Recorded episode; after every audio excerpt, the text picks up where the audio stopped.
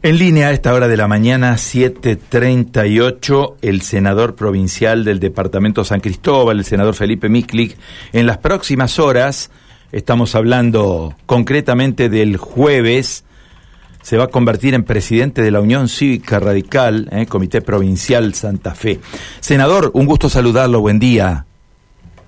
Carlos, eh, un buen día, Espero te encuentre muy bien. Un saludo también a Gustavo, que están atentos siempre a toda la audiencia. ¿Cómo están ustedes? Nosotros muy bien y obviamente eh, saludando a quien va a ser eh, el conductor de un proceso que seguramente va a desembocar más allá de lo partidario y de las actividades habituales del radicalismo, Partido Centenario, de un proceso que va a desembocar también en primarias eventualmente y en elecciones generales del año que viene, ¿no? Uno ve que esta es una expectativa de una alta responsabilidad.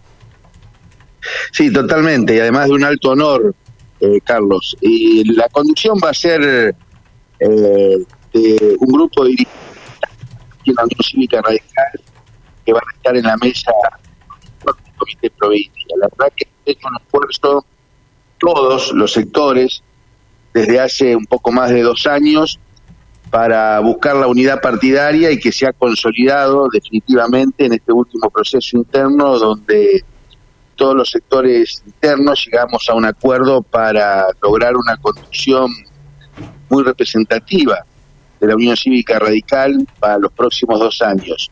Pero además, en ese marco de unidad, nosotros eh, entendemos que debemos seguir insistiendo y construyendo un frente político en la provincia de Santa Fe, una coalición de partidos políticos potente, que, tenga realmente o que se pueda destacar eh, en lo electoral, pero que tenga un fuerte eh, acuerdo programático con otros partidos que hoy estamos en la oposición para poder gobernar Santa Fe a partir del año 2023, eh, por lo nos interesa de alguna forma traer al presente la Santa Fe que fue capaz de tener la primera autopista del país, que fue capaz de hacer una obra como la del túnel subfluvial, eh, que fue capaz de llevar adelante políticas que tienen que ver con eh, reconocer eh, el 82% móvil a los a los santafesinos, que tienen que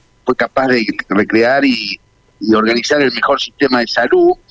Y estamos a tiempo, sentimos que estamos a tiempo de traer toda esa historia a este presente, pero para eso necesitamos eh, tener esa coalición fuerte, organizada y trabajando todos juntos eh, para hacer la realidad.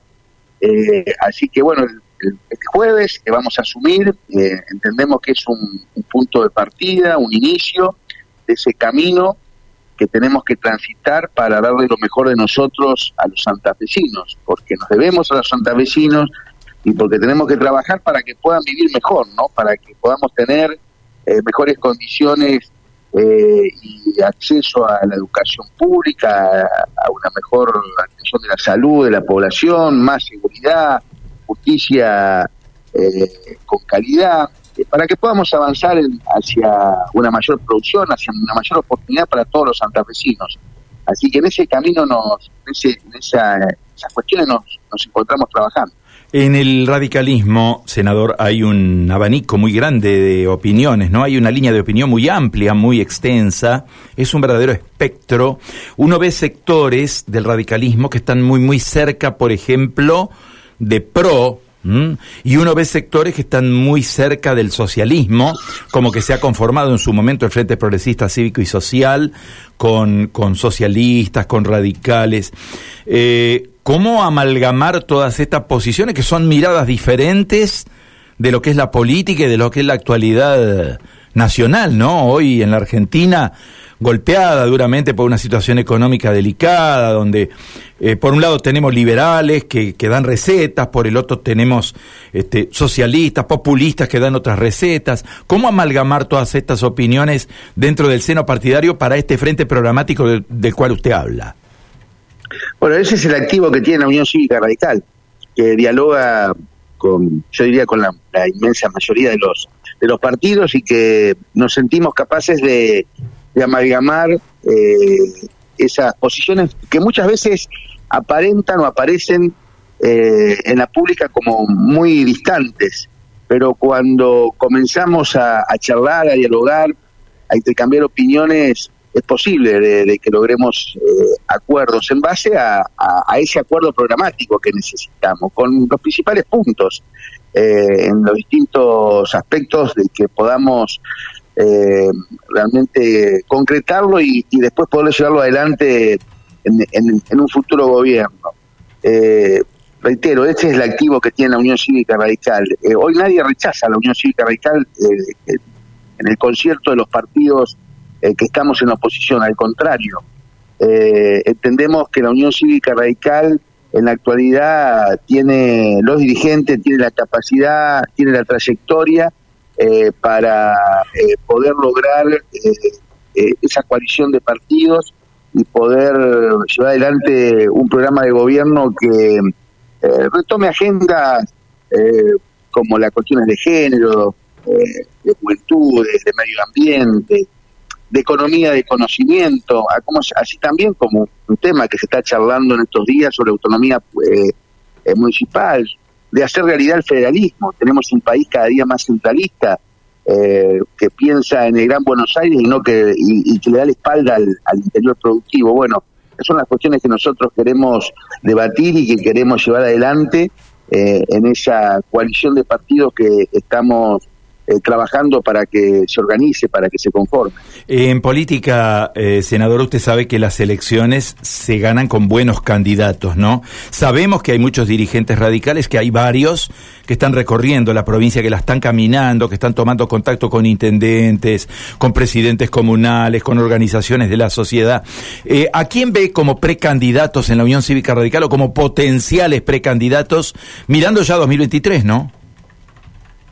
No solamente la Unión Cívica Radical, también eh, el resto de los partidos tienen, tienen candidatos que, que pueden hacer los mejores aportes, ¿no? que tienen trayectoria, eh, que tienen ya un, desarrollo eh, y un trabajo en, en, actividad política y que nosotros vemos con las condiciones necesarias, con la idoneidad como para poder llevar adelante un proyecto que beneficie a los santafesinos. Eh, y lo importante es formar equipos, eh, tener por supuesto buenos candidatos, personas capaces, pero también formar equipos como los que estamos conformando para eh, poder llevar adelante esos proyectos. En el radicalismo tenemos distintos nombres, podemos comenzar por Carolina Lozada, por Maximiano Puyaro, puede ser Mario Barleta, puede ser José Corral, eh, pueden haber también el caso de Diony Escarpín, que ha hecho, también ha llegado a ser senador nacional, y pueden surgir, ¿por qué no?, intendentes eh, que están haciendo una gran tarea, o algunos otros dirigentes. Eh, pero lo importante es que podamos tener, eh, reitero, acuerdos con otros partidos políticos, un radicalismo que haga el mejor aporte. hoy tenemos un radicalismo unido, ordenado, eh, que está mm, activo, que es el mejor aporte que le podemos hacer a esa construcción de, esta coalición de partidos que nosotros estamos intentando organizar. Eh, y que tenga equipos de, de, trabajo para poder llevar adelante la mejor propuesta eh, de gobierno en beneficio del conjunto de los santafesinos. Eh, senador, usted sabe que la política hoy se nutre de la participación de la mujer, ¿no? Afortunadamente se ha logrado un avance muy, muy importante en esto de la igualdad y en esto de la paridad. Eh, evidentemente, más allá de este enunciado, eh, ha podido lograr paridad, ha podido lograr igualdad en la conformación de lo que serán las autoridades partidarias de la Unión Cívica Radical?